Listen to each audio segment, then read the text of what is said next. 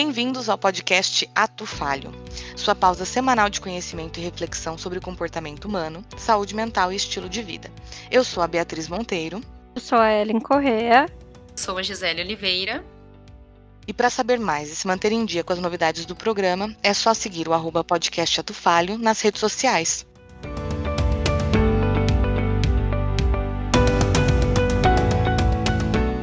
Mens sana in corpore sano é uma citação famosa de origem latina que significa uma mente saudável num corpo saudável. Essa expressão vem da sátira 10 de autoria do poeta romano Juvenal. A frase faz parte da resposta do autor à questão sobre o que as pessoas deveriam desejar na vida. Acredita-se que este poema tenha sido produzido entre 509 e 27 a.C., sendo até hoje uma boa síntese do significado de qualidade de vida e de bem-estar. Atualmente, quando falamos dos riscos do sedentarismo para a saúde, na maioria das vezes fala-se muito de hipertensão, diabetes, obesidade e doenças cardiovasculares, ou seja, geralmente no plano físico. Mas há algum tempo, através de diversas pesquisas, fala-se do impacto da falta de atividade física para a saúde mental como proporcionalmente danosa. Então, para além do aspecto físico, a pessoa sedentária costuma apresentar problemas de autoestima, autoimagem, depressão, aumento de ansiedade, estresse, além de maior risco para desenvolver Alzheimer e Parkinson. Diante dessa importante necessidade de autocuidado através da atividade física, hoje vamos nos aprofundar neste tema tão importante e necessário em nossas vidas.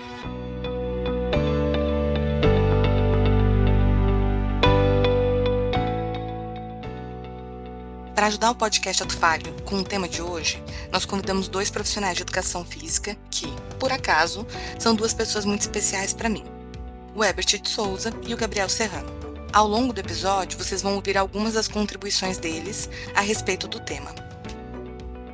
Meu nome é Herbert Souza, eu sou educador físico e personal trainer. Já estou na área já faz 11 anos.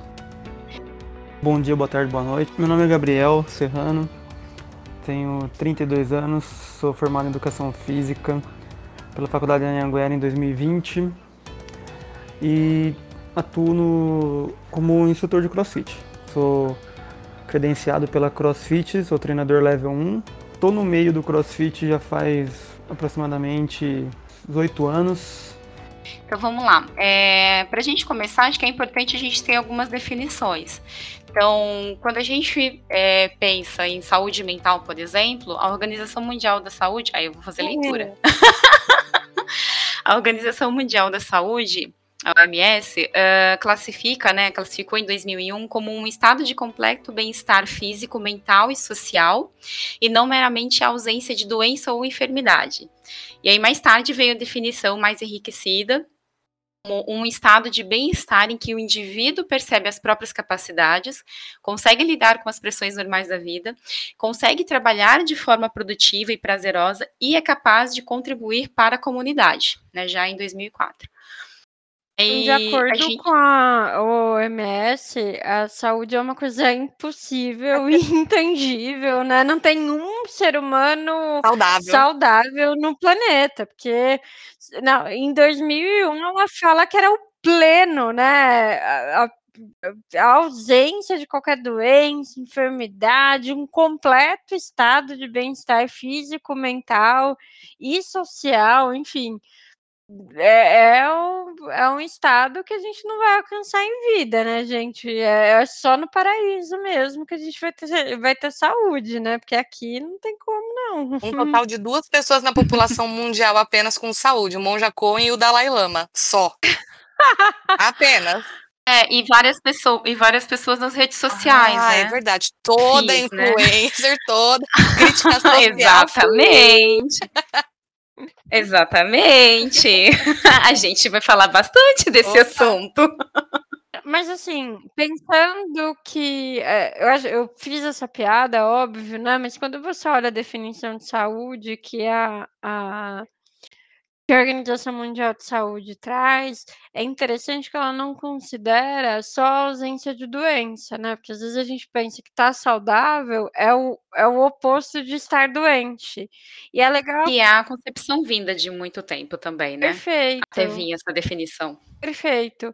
E, e, e é muito legal que a, traz para a pauta e traz para a discussão um conceito muito mais amplo. Quer dizer, você ter saúde não é só você não ter doença, mas é você estar tá bem com, né, com, com o teu corpo, tá com a mente, tá né, saudável mentalmente, enfim. Então, eu acho que esse conceito é muito amplo, né? Mas até a definição de 2004, hum. né, da da área de qualidade de vida do, da Organização uhum. Mundial de Saúde, né? Essa atualização, ela, ela não recusa que existam problemas, né? Então, existem problemas. Mas esse indivíduo que, percebendo as próprias capacidades, consegue lidar com as pressões normais da vida, consegue trabalhar de maneira produtiva, consegue contribuir para a comunidade, isso também é um reconhecimento mais realista do que significa saúde, né? Sim, do quanto a pessoa se sente bem, efetivamente, é. né? Ah, isso é muito é, legal. a gente fala de adaptação, né? Não da ausência de conflito, mas um indivíduo adaptado que consegue manejar os conflitos, que consegue manejar os recursos da própria vida da maneira mais equilibrada possível, né? Uhum. uhum. Sim, sim. E aí a gente vem também com um conceito, por exemplo, de doença mental, né? Vinda da CID-10, é classificada como a existência de um conjunto de sintomas ou comportamentos clinicamente reconhecíveis associados, na maioria dos casos, ao sofrimento e à interferência na sua funcionalidade. Uhum. E acho que quando, quando a gente lê né, esse conceito, é, vem muito quando a gente já já vem discutindo ao longo de outros programas, né, que se torna doença, que algo se torna patológico a partir do momento que isso afeta a tua rotina, né, afeta a nossa rotina, o nosso dia a dia. Então, quando isso começa a trazer realmente transtornos, porque a gente porque a gente é e porque a gente faz, né. Sim. Exatamente, que a gente sempre fala, né, a questão do sofrimento. A partir do momento que há um sofrimento existente, a gente começa a perceber a diferenciação, né? E aí já, né, aí já não é uma coisa inerente a, a, aos sofrimentos que a gente vai ter enquanto ser humano, mas já é algo mais patológico, né? É, e sobre atividade física, né, que é o tema central hoje. É, qual definição que a gente consegue colocar, né, para vocês, por exemplo? E queria colocar também um pouco na mesa, se vocês conseguem perceber, ou enfim, a diferença entre atividade física e exercício físico. Eu, eu imagino eu, que eu imagino que atividade física seja algo que é praticado de maneira mais regular. Quando a gente fala sobre um padrão de exercício físico, mas esse é meu chute. Porque o exercício é só a atividade Ai, em si, né? Então, é, é, o exercício é só aquela prática é. ali momentânea. Pode, qualquer um pode fazer um exercício físico sem necessariamente estar vinculado a uma atividade física, né? Eu acho que é o contrário, não é? Atividade física é quando nossos corpos fazem qualquer movimento intencional e envolve relação com o ambiente no qual estamos inseridos, seja ele no lazer, no levantar da cama, ir em direção ao carro. Isso seria uma atividade física. Você tem um, um gasto energético para fazer qualquer coisa. O exercício físico já é uma atividade já pré, pré-determinada com um objetivo a ser alcançado. O, ele tem que melhorar a estrutura física da pessoa. A pessoa quer melhorar a sua flexibilidade, ela quer melhorar a sua força, o seu condicionamento, aí isso já é feito por um profissional de educação física, que é, ele orienta a pessoa a chegar nesses objetivos. Exercícios físicos são as, são as atividades sistema, é, sistematizadas, tipo sequência de treino, uma programação de treino bem elaborada aí. A diferença dos dois, exercício físico, se uma pessoa levanta e vai até a porta da sua casa, isso já é um exercício físico, vai gerar um gasto energético. Ponto. Atividade física, eu tenho que já elaborar um treino. É eu elaborar um treino, um treino de crossfit para uma pessoa, é um treino, um treino de corrida para alguma pessoa, um treino de musculação, um treino seja ele tipo de futebol, de vôlei, de qualquer outro tipo de modalidade. Então, essa é a diferença entre os dois. Exercício físico, qualquer atividade que gera que, eh, que movimenta. Sempre lembrem disso. É uma forma como mais básica de se, de se aprender.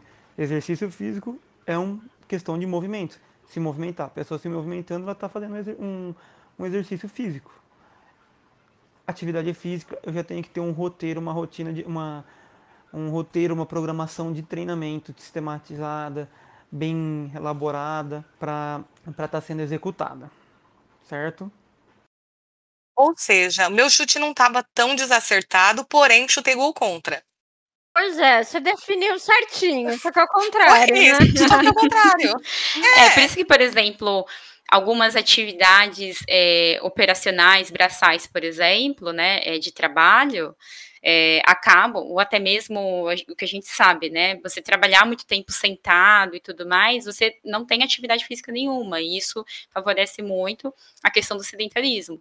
É importante ah, ir para uma academia ou incluir algum, algum exercício, 30 minutos ou uma hora, enfim, aí, né? Não, não sou da, profissional da área para definir isso mas você incluir isso como mais uma rotina ou dependendo da intensidade para que você consiga suprir a necessidade do teu corpo, por exemplo, também de movimento, né? Então existem outras atividades que a pessoa não precisa nem, por exemplo, se exercitar fisicamente, porque o próprio trabalho dela como um todo, ela já pratica essa atividade todos os dias constantemente. Se for pensar em é, faxineira, se for pensar em diversas outras atividades também que a pessoa precisa ficar caminhando na fábrica o dia inteiro, né? Então, que é pessoa mais ativa do que essa? Possível.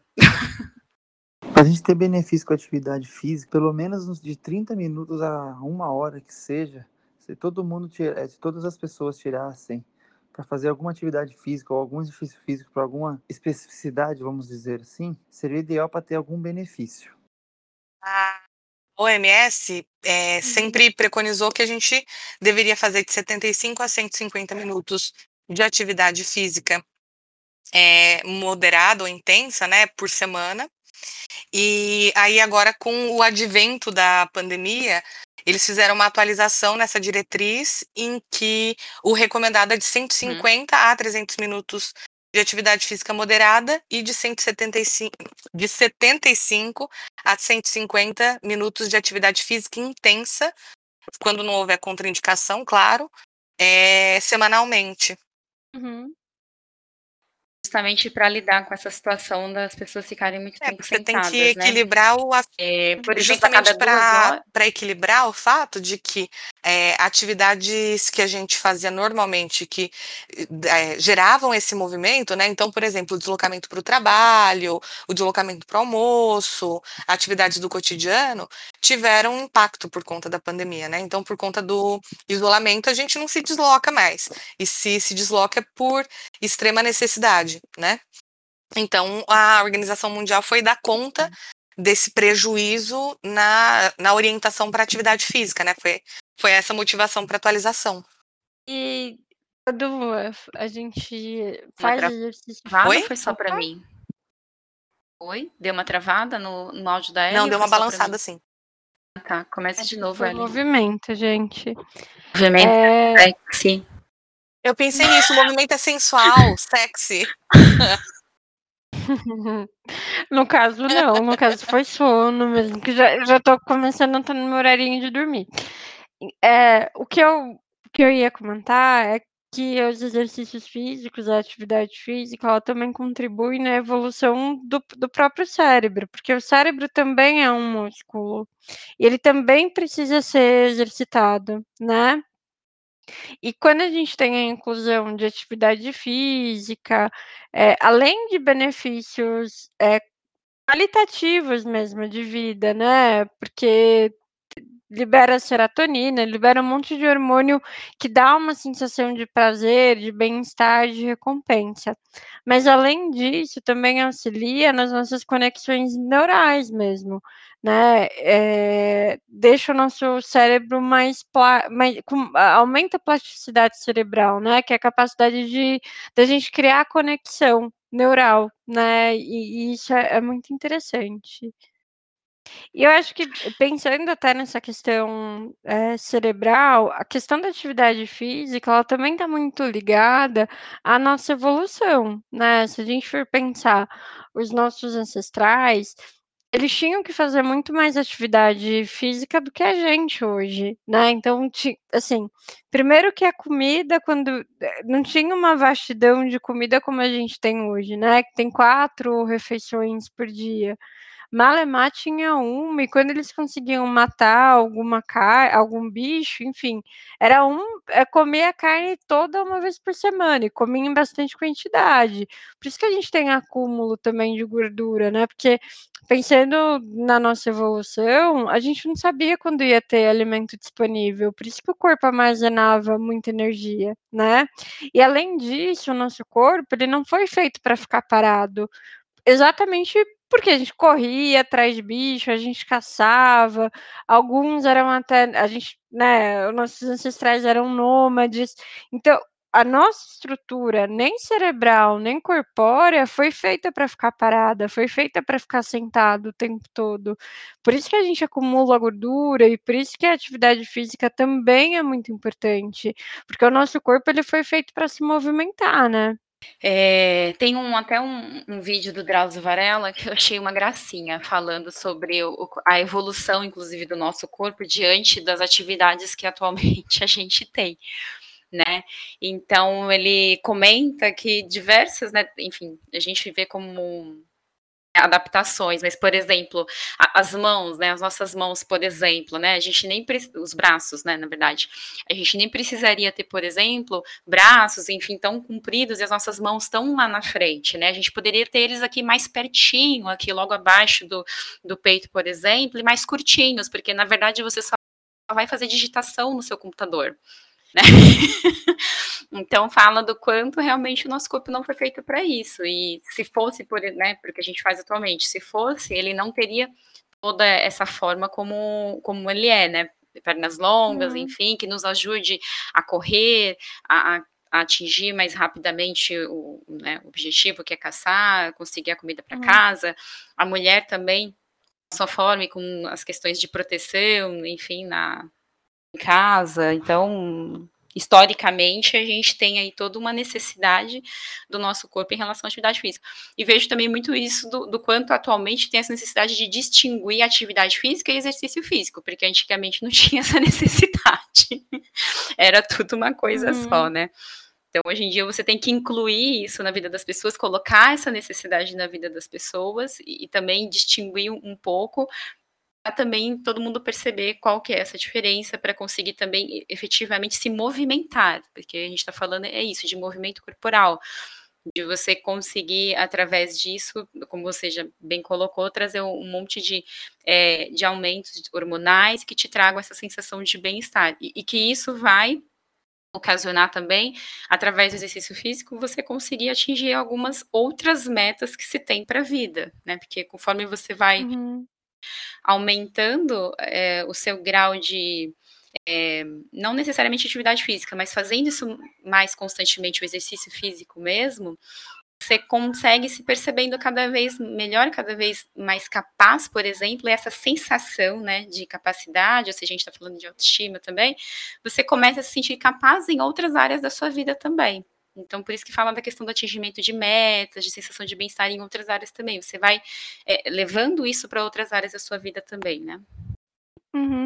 É muito legal essa fala de porque se a gente for ver grande parte das atividades laborais que a gente executa, principalmente em grandes companhias e quando você tem um cargo aí de analista pra cima, a gente já não vê as coisas muito concretas, né. Eu não faço uma uma coisa, eu vou lá, eu vejo aquela coisa tá pronta, né, geralmente é muito mais processo, eh, as entregas elas não são tão concretas, né, é um é um projeto de melhoria que você não vai ver, hã, o resultado ali na hora, diferente de uma linha de produção que você vê uma coisa concreta.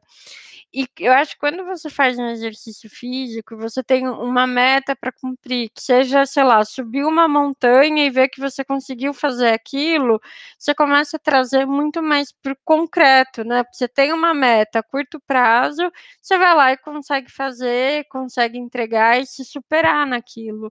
Eu acho que, que acaba compensando um pouco, né? O, o quanto as coisas hoje elas são mais líquidas, elas estão mais na nuvem, né? Quando você consegue é, estipular essa meta a curto prazo e ter isso concreto, eu acho que aumenta realmente mesmo a capacidade de superação, satisfação, enfim, né? É, e fala também do quanto eu percebo é, ser difícil na, na prática clínica, inclusive, você conseguir é, colocar para as pessoas a importância disso, né? Uhum. Não só da, da atividade física, como diversas outras também, né? Mas o quanto introduzir atividade física no seu dia a dia é, efetivamente vai te auxiliar ao longo do tempo, ao longo do quanto isso realmente entrar na sua rotina, né? É, uhum. Esses resultados. Então, você atende pessoas com um alto grau de estresse, aí a gente está falando de base de ansiedade, né? A gente está falando de pessoas com dificuldades relação com, com a relação, por exemplo, sexual em casa, é, uhum diversas questões relacionadas ao humor, é, muito cansadas, ou não, né, não vamos dizer só de padrão falado aí tanto, por exemplo, de tristeza, mas a gente está falando de aspectos depressivos efetivamente. Mas assim, o quanto introduzir atividade física no seu dia a dia, exercícios físicos, a gente efetivamente consegue trabalhando com isso também. A gente consegue melhorando também todos esses aspectos. E tem uma resistência muito grande, muito grande.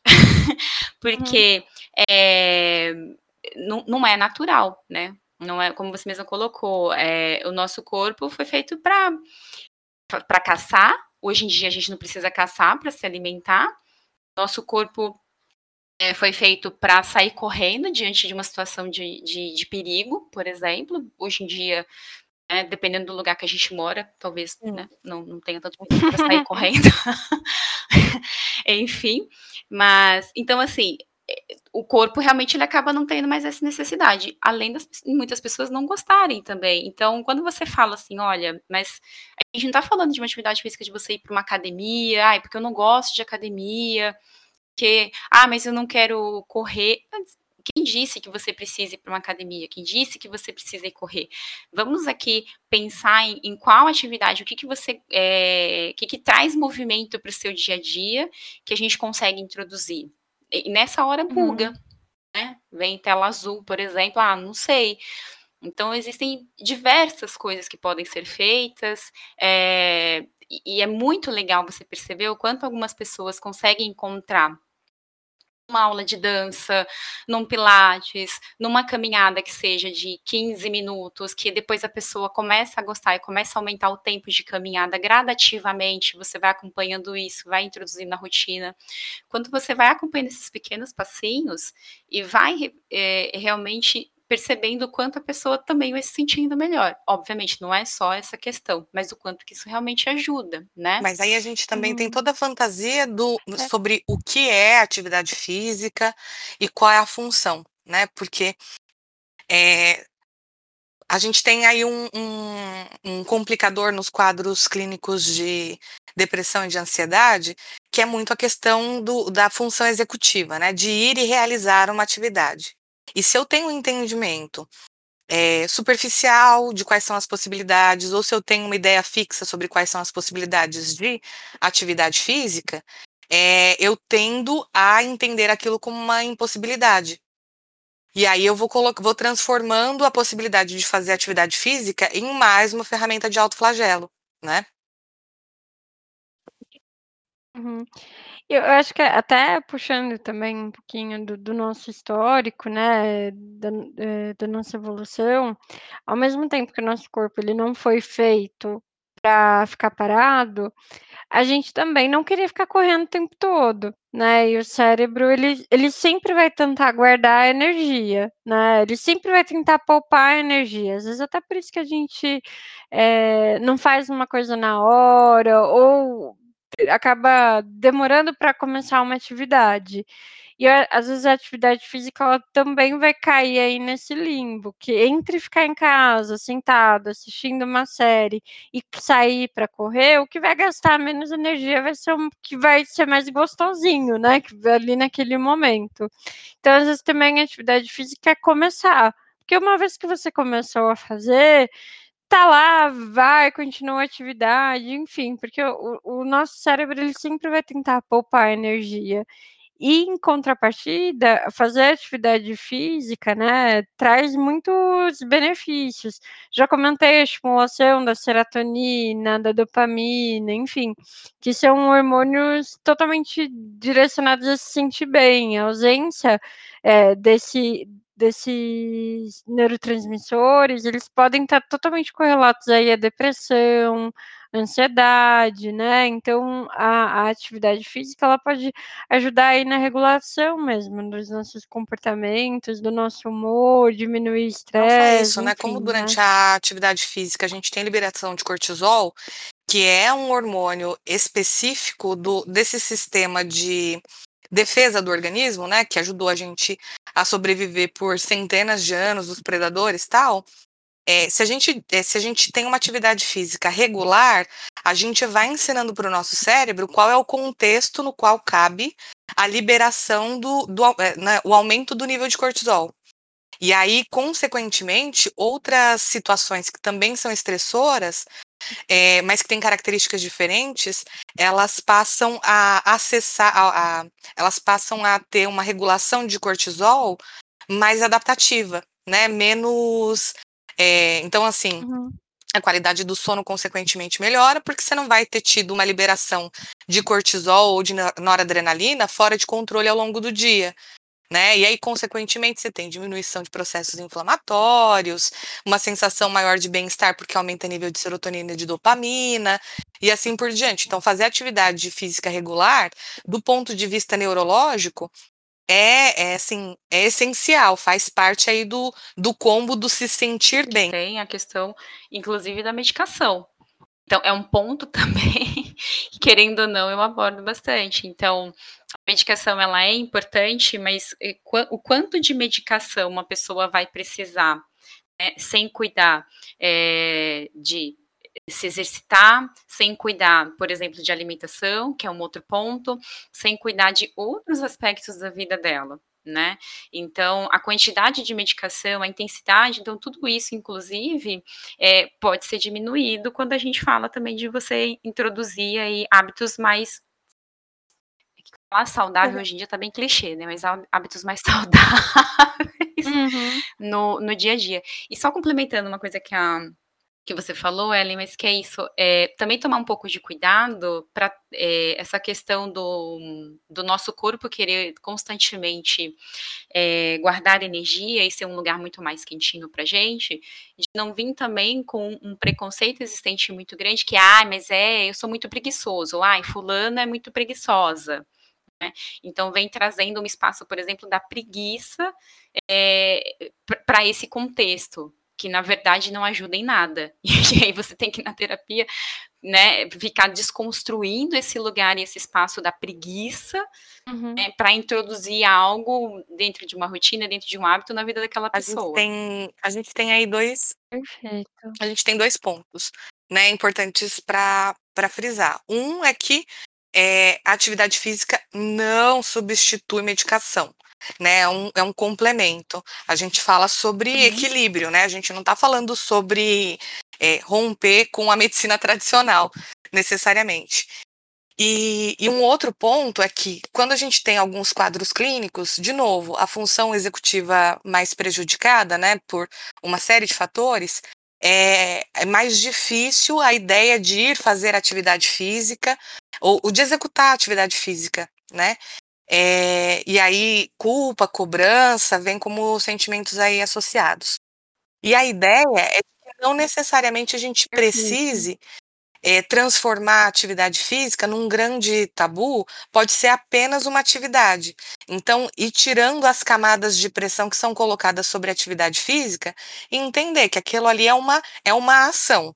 É uma ação que tem benefícios, que é importante, uhum E se hoje eu conseguir. Eu, é, tem um quadro depressivo super é, inflamado, né? Bom, hoje eu consegui fazer uma atividade física bacana. Amanhã eu tento de novo. Se eu não conseguir, tudo bem. No dia depois eu tento de novo, né? Porque senão, para não virar uma ferramenta de autoflagelo, né? Perfeito. Eu acho que até enfatizando esse ponto, dependendo do nível que a pessoa tá, se ela já tiver com uma é, psicopatologia instalada, às vezes num quadro médio para avançado, nem não enquanto a pessoa estiver com um sintoma muito forte, nem Cobrando. adianta ficar pedindo para aquela pessoa e cobrando que ela vai fazer atividade física, que ela vai se exercitar, que ela vai fazer alguma coisa. Se a pessoa está com, com um quadro mais moderado, a, a primeira indicação que essa pessoa tem que ter é um diagnóstico correto por um psiquiatra Iniciar com essa pessoa, se necessário, tratamento medicamentoso. Esse tratamento medicamentoso, ele vai acabar diminuindo um pouco os sintomas, se é depressão, se é ansiedade, síndrome de pânico, enfim. Essa pessoa ela vai ter uma diminuição desse sintoma e aí nesse momento é propício auxiliar e, né, e fazer uma caminhada junto, enfim, mas sem que isso vire uma cobrança. Dependendo do estado que a pessoa tiver, a pessoa nem vai ter condições de fazer isso, né? Pensando num paciente que está com uma depressão média, por exemplo, ela não vai ter nem vontade, ela não tem vontade de tomar banho, de comer direito, que dirá sair para fazer uma meia maratona. Ela não vai querer fazer isso e é até injusto cobrar que ela faça. Uma pessoa que está com síndrome de pânico, se ela tiver muito aflorada com sintoma, às vezes, dependendo de onde ela vai, se tem outras pessoas, aquilo vai ser super ansiógeno para ela. E ficar instigando o tempo todo que ela vai fazer alguma coisa, vai muito mais piorar do que auxiliar. Então, eh, dependendo do caso, é, é tentar ter medidas para diminuir esse sintoma antes de de pensar em essas estratégias que sejam mais operacionais, que sejam mais executivas. E aí, mesmo né? que seja um quadro mais leve, mas você não tem, por exemplo, a, a a atividade física como algo que faz parte da tua cultura, ou algo que faz parte, ou, ou, algo que não tem uma representação saudável. Você vai colocar a atividade física como última possibilidade, né?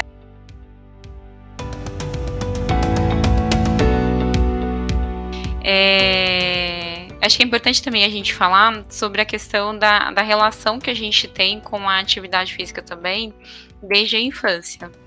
Então, por exemplo, o quanto isso é introduzido também na vida da criança, do adolescente, enfim, e não imposto, né, mas introduzido, trazendo como uma forma agradável ou quando a gente fala de atividade física, né, do dia a dia e o quanto isso também, de novo, né? É, quando você vem para o consultório, você tem que muitas vezes trabalhar um pouco dessa desconstrução sobre necessidade de, de se movimentar, necessidade de é, manter o corpo minimamente ativo, porque se eu trabalho o dia inteiro sentado, é, eu vou com o tempo ter X problemas, né, posso ter com o tempo X problemas. Então, quanto a essa questão da, da educação familiar, em casa, enfim, afeta bastante isso, seja de forma é, intencional ou não, né? Uhum. E até ligar isso à questão de feminino e masculino, né? Porque quando a gente olha a inserção de atividade física desde a infância, é, Pra quem é mais antigo e nasceu no interior, enfim, tinha aquela molecada toda brincando na frente de casa, fazendo é, grupinho para jogar futebol, enfim. Você vê, sempre era uma coisa muito mais ligada ao universo masculino, né? Enquanto a menina às vezes estava em casa brincando de boneca, enfim. Então, muitas vezes a atividade física, o esporte, eles às vezes está mais associado ao masculino, né? Sim, bem pontuado Ser mesmo. na- não precisa nem ser na rua, né? Pode muito bem ser na, na escola mesmo. Eu não sei como é que foi na, na educação de- física de vocês, mas na educação física na minha escola era bola de futebol para os meninos, bola de vôlei para as meninas e acabou. Assim, e até tinha uma bronca, né, de meninas não poderem jogar com os meninos no futebol porque era muito violento e os meninos não poderem jo jogar com as meninas o vôlei. É, e eu acho interessante trazer esse tema de atividade física na, na escola, porque a gente teve. Eu, eu acho que eu tive desde a da quinta série. Enfim, e o quanto isso era banalizado nas escolas, o quanto era uma matéria que ninguém prestava atenção, e que era a hora na minha escola era até diferente. Era hora dos meninos jogarem bola e das meninas ficarem sentadas conversando e tava super ok, né? Fazendo a unha, né? É, tipo, o que eu coloquei, o que eu coloquei eu de fofoca em dia e livro em dia na aula de educação física, a, a minha educação inteira não tá na história. Uhum. E, e daria para, sei lá, ter essa introdução de quanto é importante fazer alongamento, como que faz um alongamento correto, enfim, daria, ter, teria muito mais possibilidade. Eu acho que até na escola, da gente ter essa descredibilidade com a matéria, com a disciplina, isso vai introduzindo, tipo, para que eu vou prestar atenção? Não serve de nada mesmo, enfim. Então, eu acho que tem mesmo essa banalização e vem desde a da, da disciplina que a gente estuda, né? Como isso é feito nas escolas. Sim, com certeza. E, enfim, nesse aspecto, eu acho que, pelo menos na, no ensino médio, eu posso dizer que eu tive, nos últimos anos, bons, bons professores, né? Eles dificilmente é, faziam tanto essa segregação, muito pelo contrário, né? E trabalhavam muito essa união né, do, das meninas com os meninos, seja em qualquer tipo de, de atividade que era, que fosse. E, e, exatamente isso. Então, fazer um aquecimento, aí os meninos queriam correr. Ah, mas eu já fiz no intervalo, eu já corri. Não, não quero saber. Vamos fazer o aquecimento que tem uhum. pessoas que uhum. não fizeram, né? Então, o quanto é, é, era introduzido isso pelo professor o tempo todo de ser importante. E aí ficava lá aqueles 10 minutos intermináveis, alongando o braço, alongando a perna, e vira o pezinho para a direita, vira o pezinho para a esquerda. Uhum. E ah, isso não vai acabar nunca né? Mas ficava ali, fazia todo mundo eh, praticar. E também a parte teórica, ela levava para a sala, dava conteúdo. É, olha, posso dizer que o pessoal. Pessoal... Aqui é prova viva de como uma boa é. educação faz diferença. Porque Sim. entre nós três, quem é a pessoa mais assídua? Quem é esportista? Quem que faz aqui exercícios físicos? Gisele, apenas Gisele. Apenas, reinando absoluta. É. é, e eu percebo bastante isso realmente na, na minha história de vida, na, na parte escolar, realmente. Porque se for pensar no que eu fazia na minha casa, estímulo familiar nunca tive. Nunca tive nenhum. É, sair, de fazer um monte de coisa. Quando tinha um ambiente né, mais propício de maior segurança, né, vamos dizer assim, na rua, até ok. Mas não, não necessariamente. Eu fui ter mais esse espaço realmente no ambiente escolar. E, e, isso era muito bem pontuado, e não e toda a importância de todas as coisas. E ai, ai, cansei, professora, de ficar com o braço desse jeito, né? Mas tem que ficar. E conta lá, todos os 15 segundos ou 20 segundos que tivesse que contar. Mas enfim, e era interessante, porque você via poucas. Hum, porque sempre tem, né? As meninas ou os meninos, enfim, que não gostavam de, de fazer qualquer coisa que fosse, né? Presente. E faltavam, e só entrava na aula o mínimo possível, né? Mas a professora falava: não, não tem problema, vem, faz o aquecimento, faz o alongamento, e na hora do jogar especificamente, fazem alguma outra atividade. Então você percebia ela trazendo muito as pessoas para junto e não separando e ah, faz vocês o que vocês quiserem, porque eu sei que atividade física é só para contar tabela aqui, né? Enfim. Nossa, na, na, na, no meu ensino médio, especialmente, o professor era homem, e aí, assim, a gente chegava no professor e falava que a gente estava menstruada e ele não, não obrigava a gente a fazer nada. Aí a gente ficava sentada trocando ideia na arquibancada. A gente menstruava o ano inteiro. Era incrível. Né? É, assim, você vê que manjava muito sobre biologia feminina, mas a gente menstruava o ano inteiro e não tinha que fazer nada. Isso e ganhar ponto fazendo a chamada por ele, já que a gente sabia o nome das pessoas.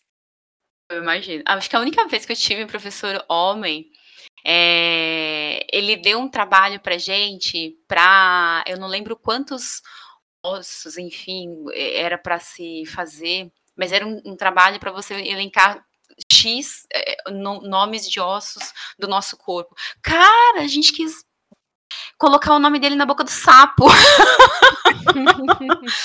e Compreensivelmente. Aí ele, é, e aí ele deu uma mega aula e ficou aí, era super entusiasta, né? E ficava no intervalo e gesticulando, falando, não, porque isso é importante, porque já imaginou, se você bate, você quebra. Aham, aham. tá. Todos os dias eu imagino isso, né? Claro, é, não sei o quê. É, tudo bem, né? Hoje eu já tive o quê? Uma lesão no fêmur, já tive uma lesão. Eu Mas aprendi tudo que eu sei de ortopedia através de lesão, né? Eu preferia ter aprendido uhum. na aula de educação física, para ser sincera. Mas não, fui é. aprender nas lesões. Respeitei, e... mas é importante. Eu acho que não só, né? Pensando nesse histórico é, da, da educação infantil, mas até adulto, até grupos de idosos, enfim.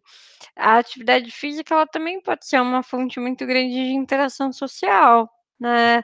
Você vê esses grupos, sei lá, de corrida, ou grupos de é, ciclistas, grupos de terceira idade, né, que oferece dança, enfim. É, e isso acaba.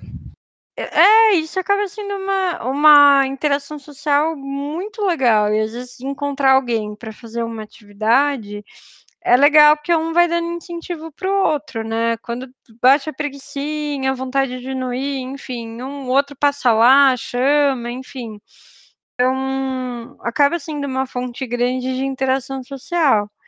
Eu acho que em contrapartida, hoje, né, que a gente vive essa realidade de pandemia, de quarentena, que não dá para ficar se encontrando, fazendo grupo, tá tendo alguns movimentos de fazer isso de maneira online, né? Sim, a explosão dos aplicativos, né? Online por aulas gravadas ou ao vivo no YouTube e também a explosão dos aplicativos, né? Aplicativo para isso, aplicativo para aquilo. É, recentemente eu descobri um aplicativo que te ensina você é, abrir espacate. Veja Perigo. Com qual, com qual idade você tem. Então, assim, tem aplicativo para tudo que você imaginar que você queira fazer de atividade, né? Também de dança, enfim. Agora, o quanto, né, vocês acreditam que os aplicativos efetivamente funcionam? Sobre treinamentos online, aí é muito de pessoas para pessoas e profissional para profissional.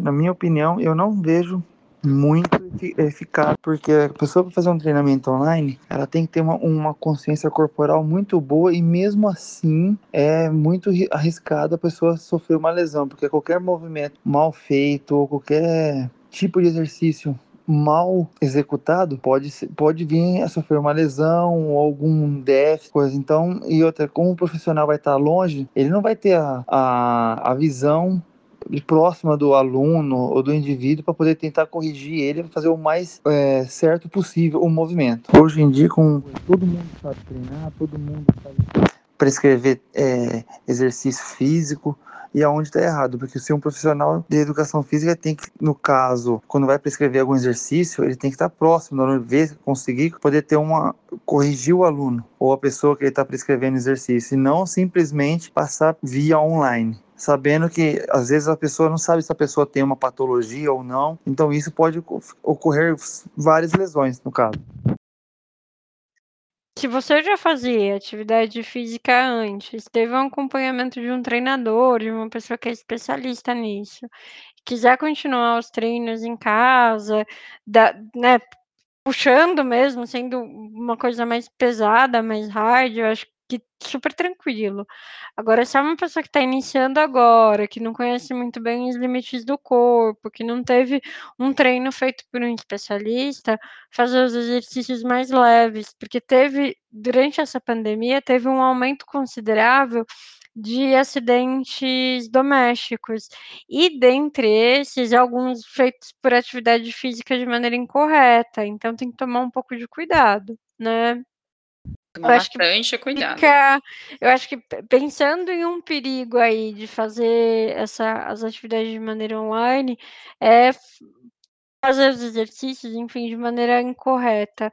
Tanto pensando de posição mesmo, né? Fazer as movimentações incorretas e até a carga incorreta para o nível que a pessoa tá, né? Exatamente. Por exemplo, é, aula de, de yoga, né? Então, um templo disse aqui próximo, eu fui recentemente, e bem nesse momento, né, de, de pandemia, e o quanto ali, né, com todos os protocolos, né, porque naquela época podia, os distanciamentos e tudo mais, e aí a, a, professora ela mesma olhava para os alunos e falava assim: olha, é, fique mais assim, com as costas mais retas, o braço precisa ficar na altura né, do ombro. Então, assim, dando todas as dicas. Aí teve uma hora, acho que uns 45 minutos, ela falou assim: ai, gente, é tão difícil não poder tocar em vocês e dizer qualquer.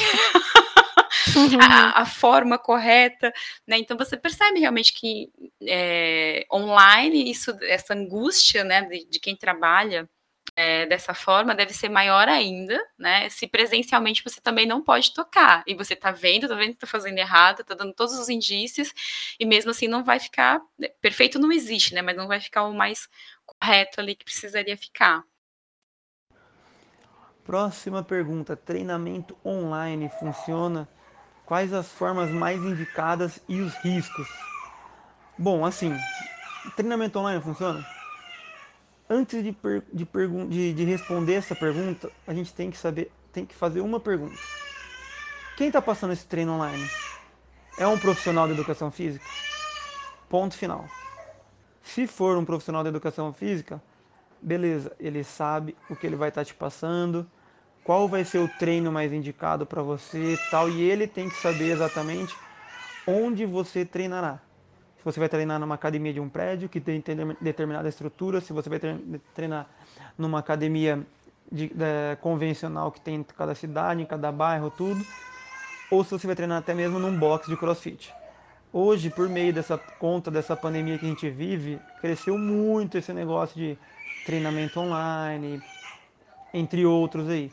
Eu já fiz treino online, tipo de um amigo meu relacionado ao CrossFit ele não estava na cidade, ele pagava, eu pagava uma planilha para ele, que é isso que a gente chama dentro do CrossFit, uma planilha e eu executava. Só que tipo assim, eu passava feedback para ele, mandava vídeos dos meus movimentos para ele e ele me retornava, me dava feedback, isso, aquilo, aquilo outro. Porém, hoje em dia há muito daquele tipo, tem uma planilha aqui de 50 reais, galera, pum, passa lá. Só que essa planilha ele passa para o João, para o Zequinha, para o Juca, para o Pedro, para o Bruninho, para qualquer um esse meu, meu amigo ele faz uma planilha específica para mim, Gabriel. Eu tenho meus alunos, eu passo uma planilha, mas eu passo específica para ele. Eu faço o teste com ele em cima dos resultados dele, ele vai ter aquele determinado exercício para ser feito. Assim como tem outros amigos meus que passam planilhas específicas para cada aluno que se tem. Isso é uma coisa que, pelo menos na minha visão, deve ser tomar muito cuidado porque cada corpo é um corpo. O que funciona para mim pode não funcionar para outro. Se eu dentro do CrossFit aplicar uma intensidade para uma pessoa X, essa pessoa tem um condicionamento, ela tem uma capacidade física diferente de uma, de uma pessoa Y. Então, se eu passar com a mesma intensidade, eu posso tá, chegar até machucar uma pessoa se ela de repente ela não sabe se o, o nível que ela esteja tem que saber quem passa o treinamento para vocês e para saber exatamente onde você vai estar tá treinando, qual a estrutura que você vai estar tá treinando. Isso. Cuidado com os blogueiros fitness que existe, galera. É muito comum hoje em dia, principalmente no Instagram. Ah, eu vi um exercício legal lá que o fulano fez. O cara não é nada. O cara é só um cara fitness que faz um movimento, que faz exercício e ele faz, tipo, acham que tá certo e querem copiar. é perigoso. Então tome muito cuidado, procurem sempre um profissional de educação física aí. Beleza? Hoje, as pessoas, algumas pessoas, né, elas levam a questão de atividade física como um, um estilo de vida é, e uma maneira de, enfim, quase parecendo um culto, uma seita, que você tem que fazer daquele jeito, que é no pain, no gain, você tem que ir fazer acontecer para ficar grandão, enfim. E isso não necessariamente está correlacionado à qualidade de vida, né? Porque às vezes você está levando o teu corpo ao estresse, é, tá lá lesionando, enfim, e, e, e, isso não é, essa não é a única maneira de fazer exercício físico. Eu acho que o bacana também é tentar encontrar alguma coisa que faça sentido, né? Ah, se gosta de caminhar, vai caminhar, se gosta de dançar, vai dançar, e isso também é se exercitar. Exercício físico não está só correlacionado a emagrecimento, que às vezes as pessoas elas colocam as duas coisas juntas, né? E, e, e ter um corpo perfeito está muito mais ligado a uma questão estética do que a uma questão de saúde. Então, acho que, que uma das questões que fazem as pessoas começar a fazer atividade física e depois parar é perceber que não está diminuindo em peso, que não está chegando num corpo ideal, enfim, que são coisas muito diferentes, né? É, a questão da estética e de perder peso e ter uma rotina de atividade física, né? Sim, inclusive isso, da, só isso que você falou agora já dá uns dois ou três episódios, né? gente falar. Pressão estética.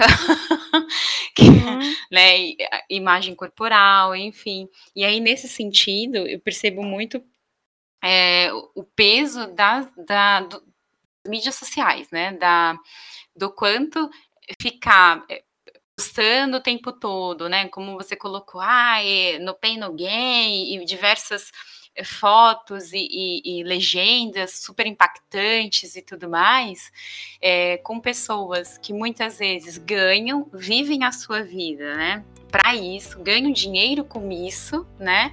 E acabam outras pessoas confundindo é, com ter isso exclusivamente como um foco, como a minha vida precisa ser dessa forma, né?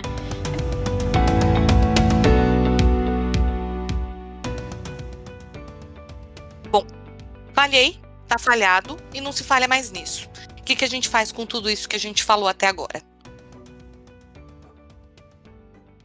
Uma coisa que um, que um fisioterapeuta me falou é, recentemente é que as pessoas elas se empolgam né, com a ideia de que fez bem para mim, então eu acho que essa é uma verdade absoluta, então eu acho que vai fazer bem para todo mundo.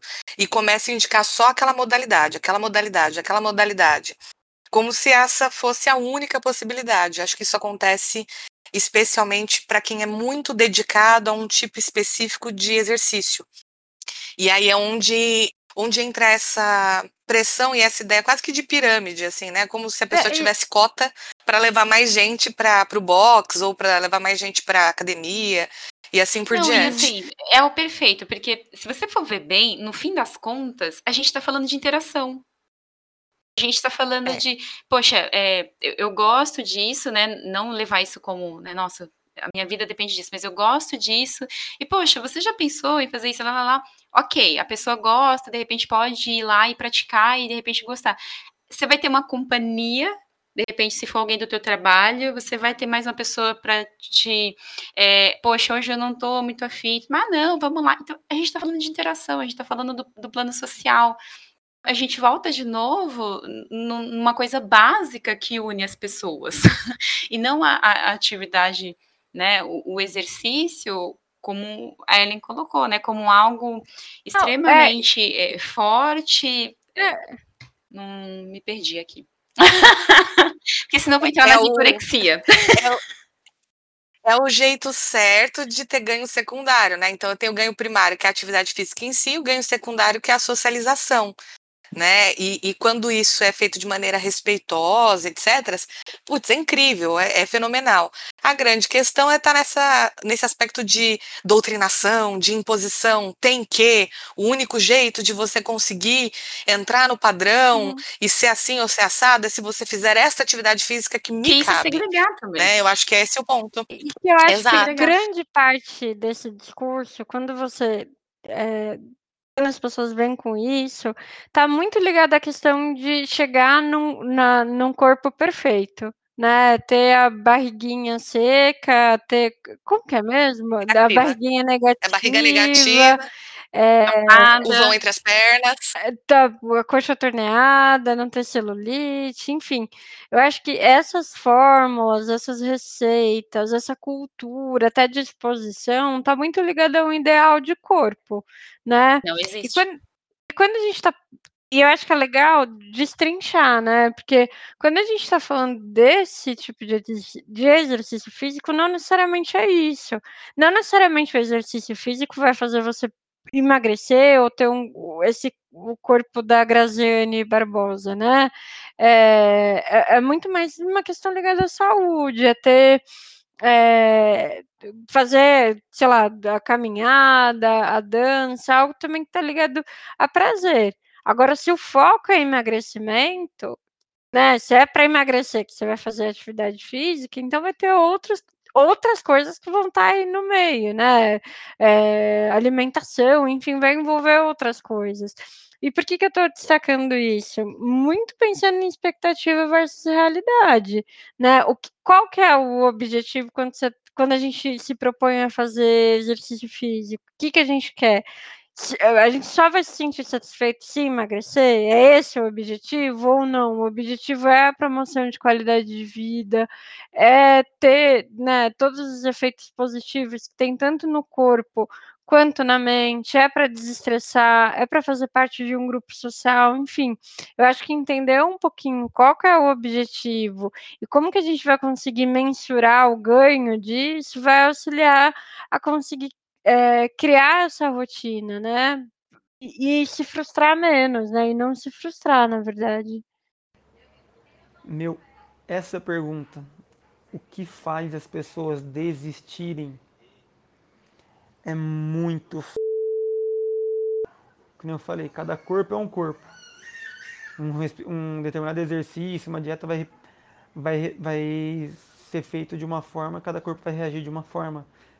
E isso também eu acredito que, tipo, a mente de cada um é uma coisa. Porque, meu, pra mim posso ter uma coisa que faça com que eu desista muito rápido. Pra outra pessoa possa ser que elas tenham mais resistência a não desistir. Tem aquelas pessoas que são teimosas, falam, não, enquanto eu não conseguir, eu não vou parar. Enquanto eu não conseguir, eu não vou parar.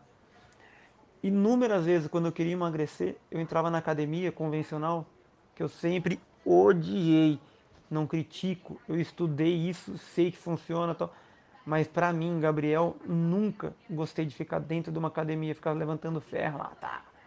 Negócio de jogar peso para cima dentro do crossfit, isso daí me deixa contente. Então, eu ia na academia, eu, nossa, eu ia, chegava na academia com vontade de ir embora. Então, isso me fazia desistir, porque eu não via aquele resultado rápido eu sabia que tipo eu sei que funciona, eu sei que tem um período de tempo até o músculo inflamar, tal, tudo se recuperar para ganhar hipertrofia, tudo mais, demora para você emagrecer um pouco mais e, e tudo. Só que meu, eu sempre criticava a academia, odiava a academia, sempre, não gostava de estar tá lá. Então, para mim, no meu caso, me fazia desistir rápido, porque eu não via resultado. Pô, tava lá um mês fazendo exercício, não emagrecia 2 quilos, 3 quilos não, eu queria ir embora daquilo. Eu falei, pelo amor de Deus. Então, muitas vezes é a falta de não ver o resultado esperado em tão pouco tempo. Falta um pouquinho de paciência. O brasileiro, como sempre, quer entrar por uma porta e sair esbelto na outra, na outra porta da academia. Então, muitas vezes falta essa pouquinho de, esse pouquinho de paciência para a pessoa entender que o resultado vai chegar. Outra coisa pode ser a rotina da pessoa pode fazer com que ela desista. Porque, meu, você chegar cansado, você tem um dia é, estressante o dia inteiro, você chega na academia lá, 7 horas da noite. Você já está cansado, aí você não consegue dar o melhor de si. Então é muito difícil. Falo por mim também, a sua experiência. Quando trabalhava em escritório, eu sempre costumava ir no crossfit antes de ir para o escritório. O dia que eu tinha reunião no escritório, eu tinha que ir à noite no, no crossfit, meu Deus do céu, eu queria estar em qualquer outro lugar, menos lá porque não rendia da forma como eu rendia de manhã. Então é muito complicado. No meu ver, o que faz mais as pessoas desistirem é a cabeça. Se a pessoa não tiver foco na cabeça para falar, meu, eu vou treinar todo dia, eu vou treinar três vezes na semana, vou fazer isso, isso, eu vou ser melhor, um pouquinho melhor que ontem e tal. Tem que ter essa disposição para querer continuar diariamente aí. Senão é praticamente impossível. É, eu não vou lembrar de quem é essa fala, mas tem uma fala de um psicólogo americano ou de uma psicóloga americana, não lembro qual, não lembro de quem é, mas que fala assim, que se a base de um comportamento é o desprezo por si mesmo, o resultado nunca vai ser satisfatório. Né? Então, quando a gente vai procurar uma atividade física, ou uma dieta, ou um procedimento estético, baseado na raiva que a gente sente de quem a gente é, ou de, de qual aparência a gente tem, é, não importa o que aconteça, assim, resolveu-se aquela questão, você vai para uma próxima, para uma próxima, para uma próxima que é diferente quando a base de um comportamento é o carinho por si mesmo. Bom, eu vou fazer essa atividade física porque isso me traz bem-estar, porque isso me traz socialização, isso me, é uma maneira de cuidar de mim. São movimentos completamente diferentes, né? Uhum. Não tem nenhum problema acho... querer fazer também uma atividade física. Ah, porque eu, eu quero emagrecer. Ok. Só vejo essa questão como é, eu não estar dentro de um padrão estético, né? Aceitável aí na mídia, então eu preciso emagrecer e para isso eu preciso fazer atividade física. É um ciclo de muito uhum. sofrimento. E não é um ciclo fácil, né? Gente, quem é, tem todo, tem questões biológicas envolvidas, né? Tem gente que uhum. tem uma tendência a engordar mais rápido, né? Ganhar mais peso rápido.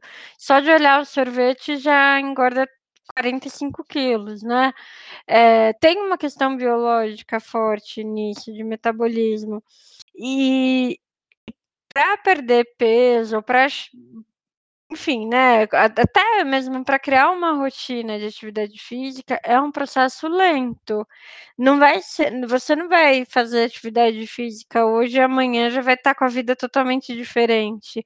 Isso é disciplina também, é constância, né? No, é, não vai acordar no, no, no, panfletinho das testemunhas de Jeová, né? Onde tudo é bonito, onde você passeia com tigres. Infelizmente, não é assim. Não, o efeito, assim, o próprio... pra gente Opa, pra gente, pra gente começar a ver efeito no cérebro, é, demora aí mais ou menos uns três meses, né? Então você vai ter que ficar fazendo exercício constantemente durante três meses para começar a sentir resultado. E aí, a longo prazo, isso vai trazer muito benefício para a saúde, enfim, mas é algo que necessita de constância e, e o resultado não vai ser rápido, né? Sim, até porque assim, se você pensa sobre, ai, nossa, é que as pessoas têm um pouco desse pensamento. Ai, nossa, é, vou começar atividade física, vou começar a correr, vou começar a fazer isso, a fazer aquilo outro, vou na academia, enfim. E aí vai lá, fecha um pacote na academia, e aí nunca, né, vai. Quem tá aí, né, só o dinheiro mesmo para academia todos os meses. Porque as pessoas têm uma, uma ideia de que, poxa, eu vou ficar super animada, super feliz, né? Porque eu vou fazer um exercício. Gente, isso não existe eu não saio de casa saltitando e dando pulinhos de alegria, porque eu vou, vou fazer uma corrida sete horas da manhã, eu tenho que acordar cinco para isso né? Isso não existe. O que existe é terminou a atividade, terminou o exercício, depois que você correu, depois que você caminhou, depois que você fez qualquer coisa pela qual você se propôs, existe essa sensação de bem-estar. Então, é o pós-exercício.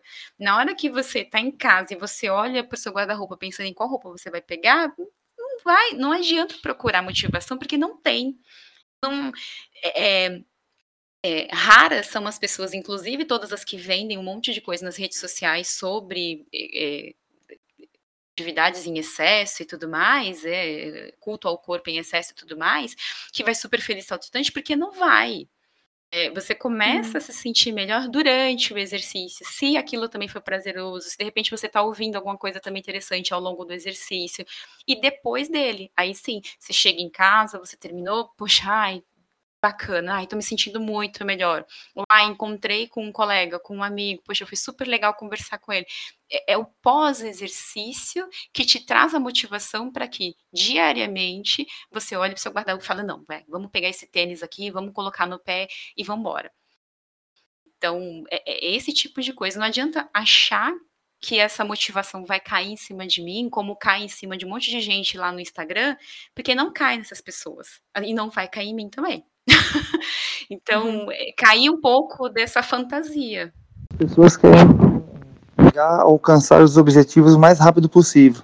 Então eles fazem de tudo para alcançar os, os, objetivos. Não, não, não gostam de ter paciência e etapa por etapa até chegar no seu objetivo concreto, que, que deseja. A pessoa sempre quer poder fazer alguma coisa para tentar driblar ou alcançar a, o seu objetivo o mais rápido possível E mesmo esse bem-estar posterior, né? Ele, ele tende a aparecer de maneira efetiva depois de um tempo, como a Ellen falou. Né? Então, mesmo depois que você já tem uma disciplina, até que isso vire efetivamente algo prazeroso, né? Algo em que é, antes de iniciar a atividade você já perceba o benefício, vai um tempo. E aí é preciso ser paciente, né?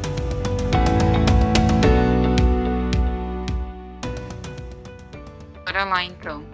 É, quando a gente comenta, né, sobre usar atividade física de forma indevida, eu acho que principalmente a gente vem muito com essa pressão das redes sociais, né? Do quanto eu vejo na rede, eu vejo um movimento de várias pessoas fazendo um monte de coisa sobre exercício, sobre fazer isso, fazer aquilo outro, e aí eu me introduzo nesse mundo sem nenhum tipo de orientação, sem nenhum tipo de de, de pesquisa, qualquer coisa que seja, né? Seja uma orientação médica, de um profissional né, da educação física, enfim. Porque é inevitável que eu vou sofrer com essa minha escolha. Porque nem. É, nenhuma atividade é simplesmente você catar um tênis, pegar uma roupa XPTO e começar a andar né? Porque até o, o, tipo de pisada da pessoa, dependendo de como for o tipo do tênis, né? E se a pessoa já tiver também alguma coisa, ela vai, isso vai aparecer, vai aparecer dores, e porque ela começou a caminhar, por exemplo, ela vai descobrir um monte de dores de repente nesse corpo, porque de repente não foi no médico, não fez algum tipo de avaliação saber se podia fazer algum tipo de atividade. Então, precisa tomar bastante esse cuidado de não ser muito induzido por essa pressão social, né, é, das redes e querer e achar que é só vou ali fazer, ah, vou começar atividade física, vou subir todos os andares aqui do meu prédio cinco vezes ao dia. Oi? Não é bem assim.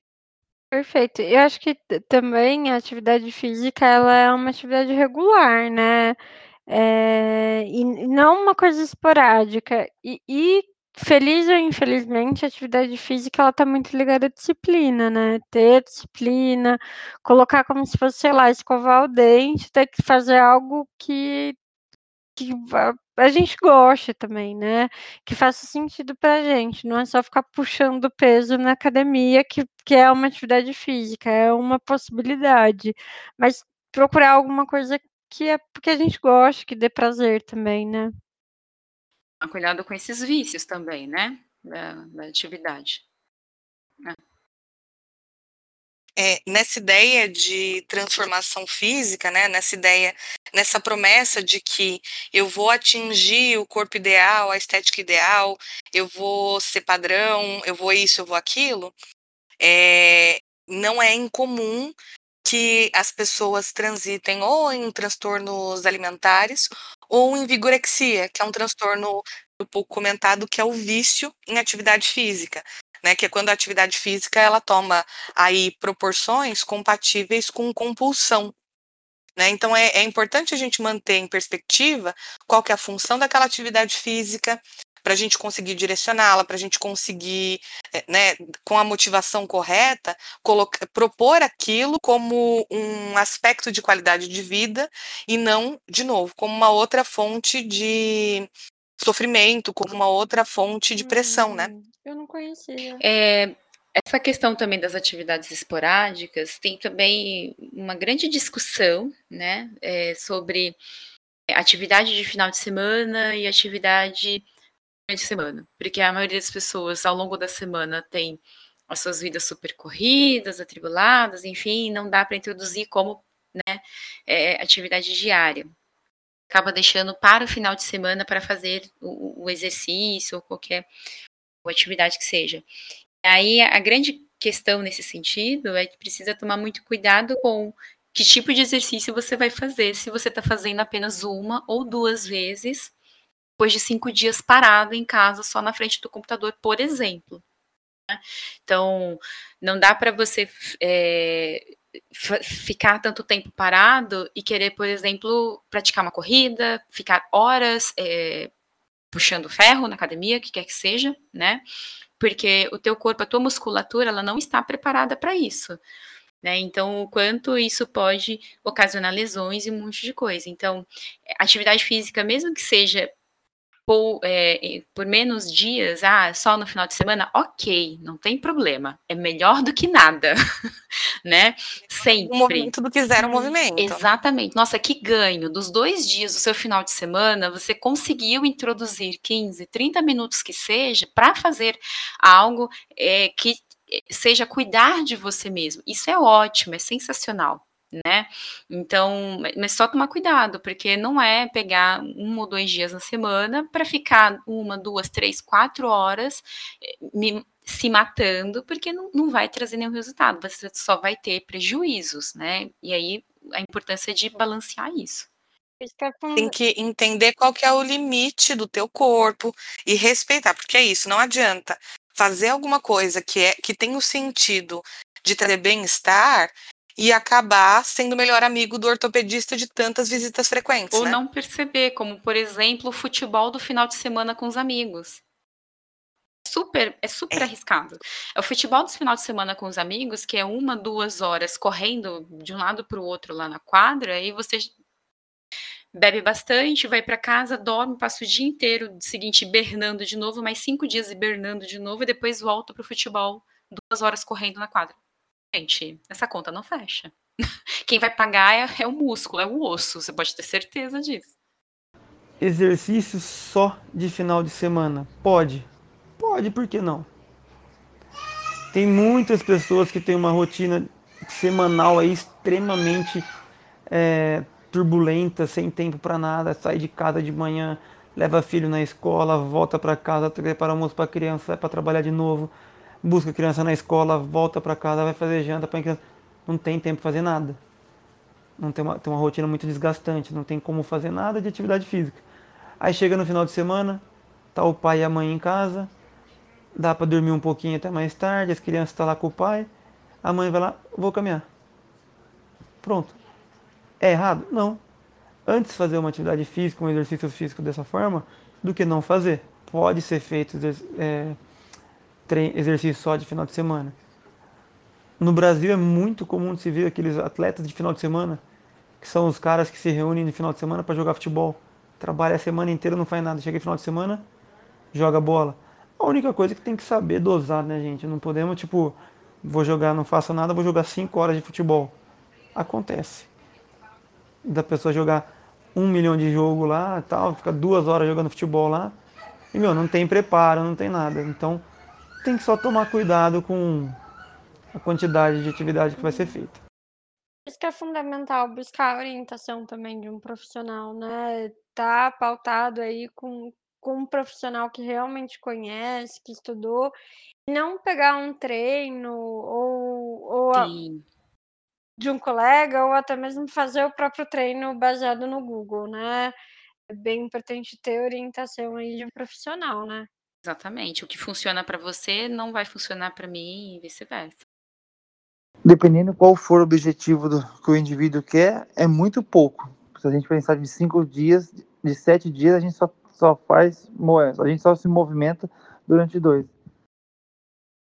Eu acho que é importante manter em perspectiva que não existe jeito certo de fazer atividade física quando a gente fala de, mo, de, é, de modalidade né? É encontrar atividade física que faz sentido para os seus interesses. Então, talvez musculação não seja teu interesse, e a caminhada, e a aula de dança, e o fit dance que seja, né?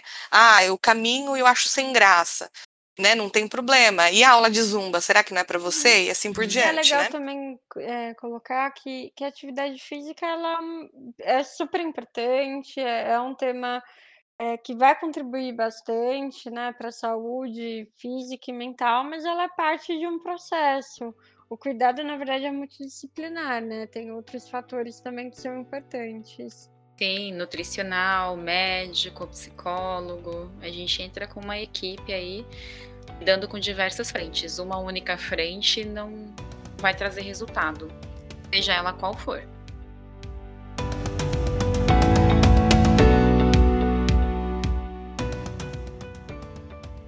É, bom, chegamos no momento do terapia de grupo, que é o momento em que a gente fala sobre filmes, séries, livros, é, podcasts, qualquer coisa que ajude a continuar a discussão em casa.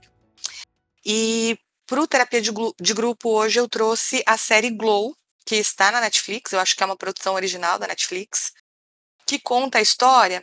É, a história se passa nos anos 80 e conta a história dessas mulheres, são atrizes, que é, não têm mais sucesso na sua área profissional, né? Então são pessoas que estão há bastante tempo tentando sucesso e já não conseguem mais. E aí elas faz, elas são convidadas a fazer parte de um time de luta profissional que é transmitido né, pela televisão, né? Aquelas lutas estilo telecat.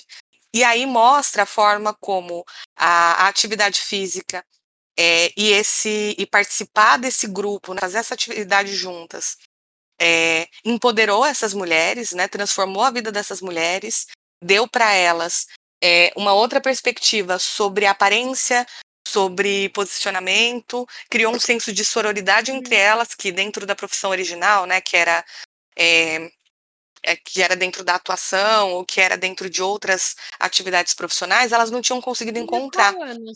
E é, é uma ah, série. Agora um pouquinho... eu lembrei, eu já vi esse, essa série. É, a, essa série é do ano retrasado, o de 2017, hum. mas se passa Bonitinho. nos anos 80. É, é uma série um pouquinho ácida, tem um pouquinho de nudez, né? Então, assim, é, quem, é, quem é sensível para esse tipo de coisa talvez não não tope muito, é, porque é um senso é um senso de humor um pouquinho mais ácido, né? É uma tem uma pegadinha de, de dramédia, mas é isso, assim, a, a, forma como essa atividade física, que inicialmente tinha a função de ser só mais um ganha-pão, foi transformadora para a vida Sim. dessas mulheres. Parece bem interessante. Ah, e uma outra, assim, eu adoro o, o elenco, o elenco é bem surpreendente. Tem todos os tipos de mulher, então, assim, é, sei lá, tem uma menina que o, o, a família dela toda é de lutadores profissionais, né? Então ela não tem a estética compatível com as outras meninas. Ela não é magrinha, não é pequenininha, e ela se relaciona com a atividade física do mesmo jeito que a loira, que acabou de ter bebê, mas que é toda uhum. bonitona, que sempre foi muda da TV. Então, é, vai falando a forma como a gente se relaciona com as coisas, independente de quem somos nós. E brinca um pouquinho com estereótipos, de como a gente se apropria né, dos estereótipos que as pessoas impõem é pra legal gente, como ela. Se, é, o empoderamento, né, ocorre com cada uma de uma forma diferenciada. É, é bem legal. É, e aí uma outra coisa que é, é, é, mais ou menos dica, eu não sei como é que vai ficar agora durante a pandemia, mas é o dia do desafio, que todo ano é promovido pelo SESC, tem um site do dia do desafio, que tem ali algumas dicas, algumas discussões bacanas, né? E é, é uma proposta de é, pensar em atividade física todo ano, de colocar as pessoas em movimento, mesmo quando as pessoas não têm o hábito, né? Então, de, de dar esse pontapé inicial. Eu não sei se em todo lugar o dia do desafio tem tanta ênfase assim, mas é, na minha cidade, é, quando eu era criança, todo ano do desafio tinha celebração e tinha contagem de minutos para competir com outras cidades da América Latina tal. Não sei se vocês viveram isso. Não. Não? então, eu não tinha educação Os física, mas tinha de desafio, né? Sim. Escolas. É, assim, né? Cada um luta é. com o que é. tem, né, cara? E aí, no caso aí, né, minha escola, minha escola participava do dia do desafio ah, aí como escola estadual. Como dica um livro Correr, o exercício, a cidade e o desafio da maratona, do Drauzio Varela.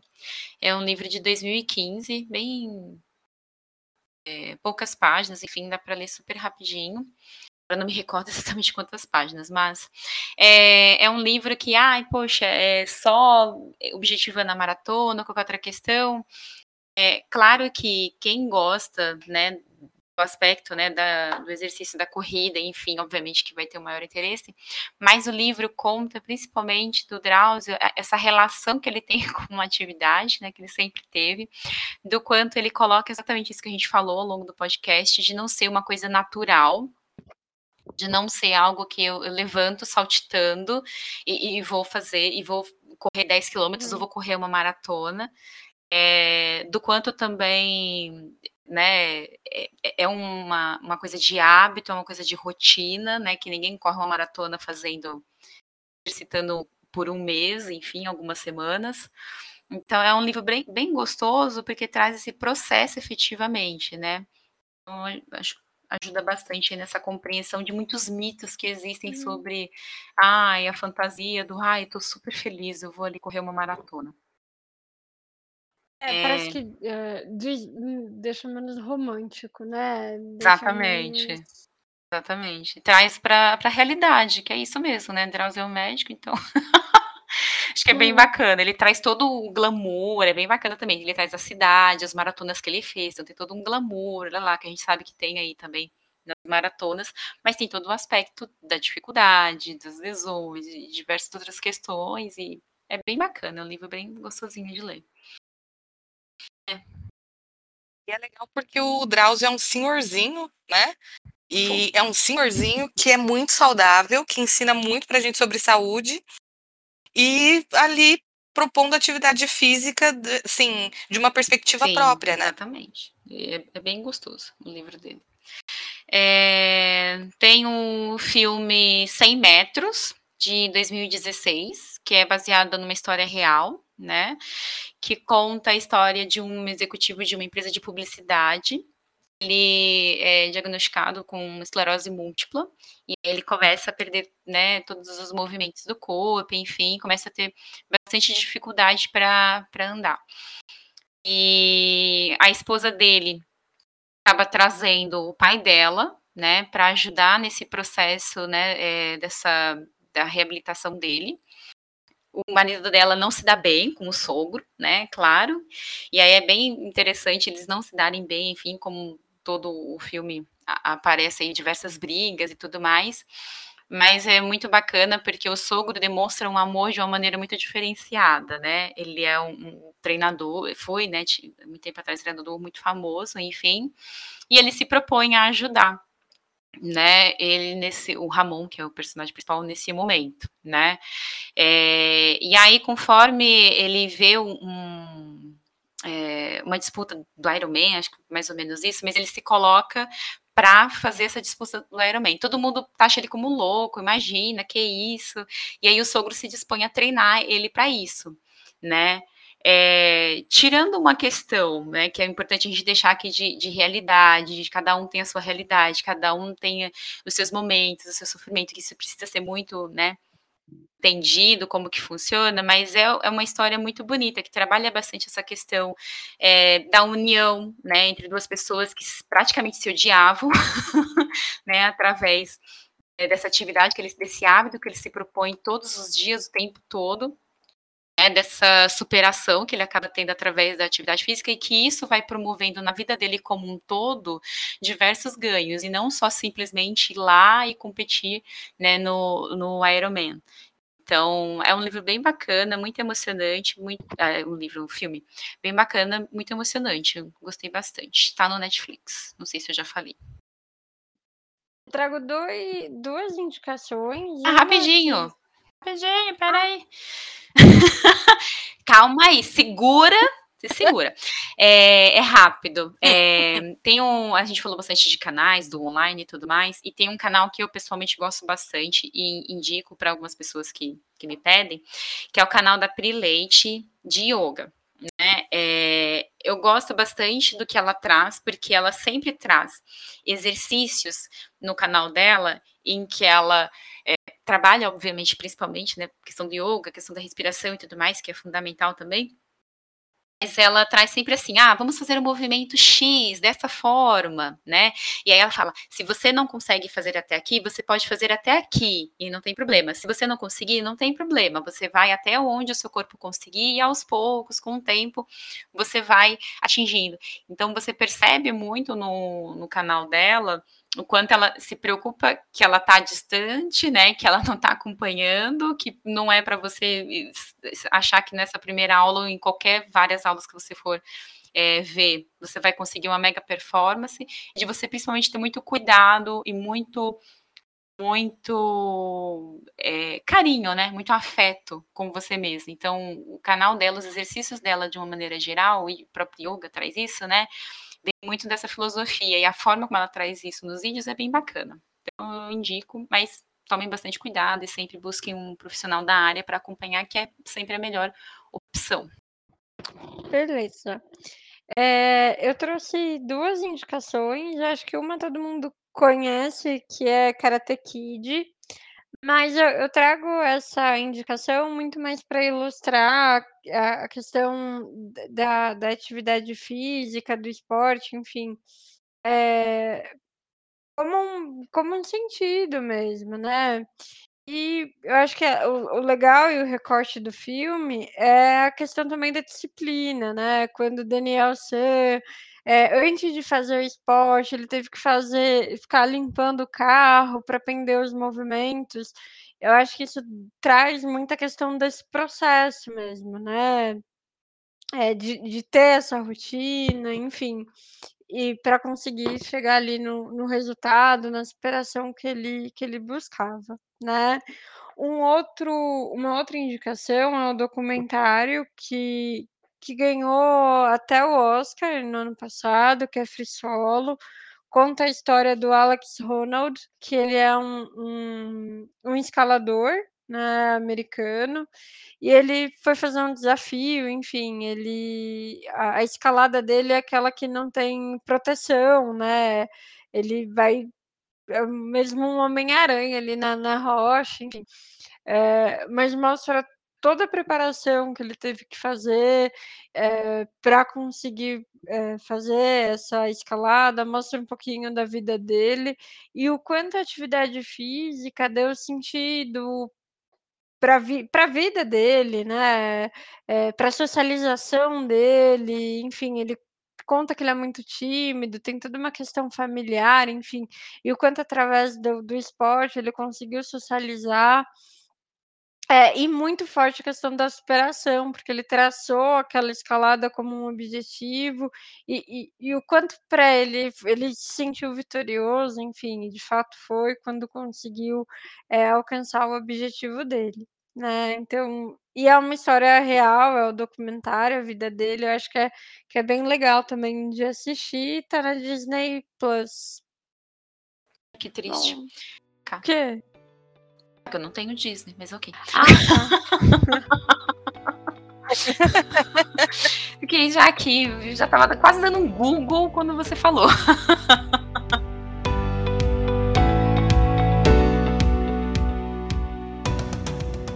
Esse foi o podcast Ato Falho. Eu sou a Beatriz Monteiro. Eu sou a Ellen Correia. Sou a Gisele Oliveira.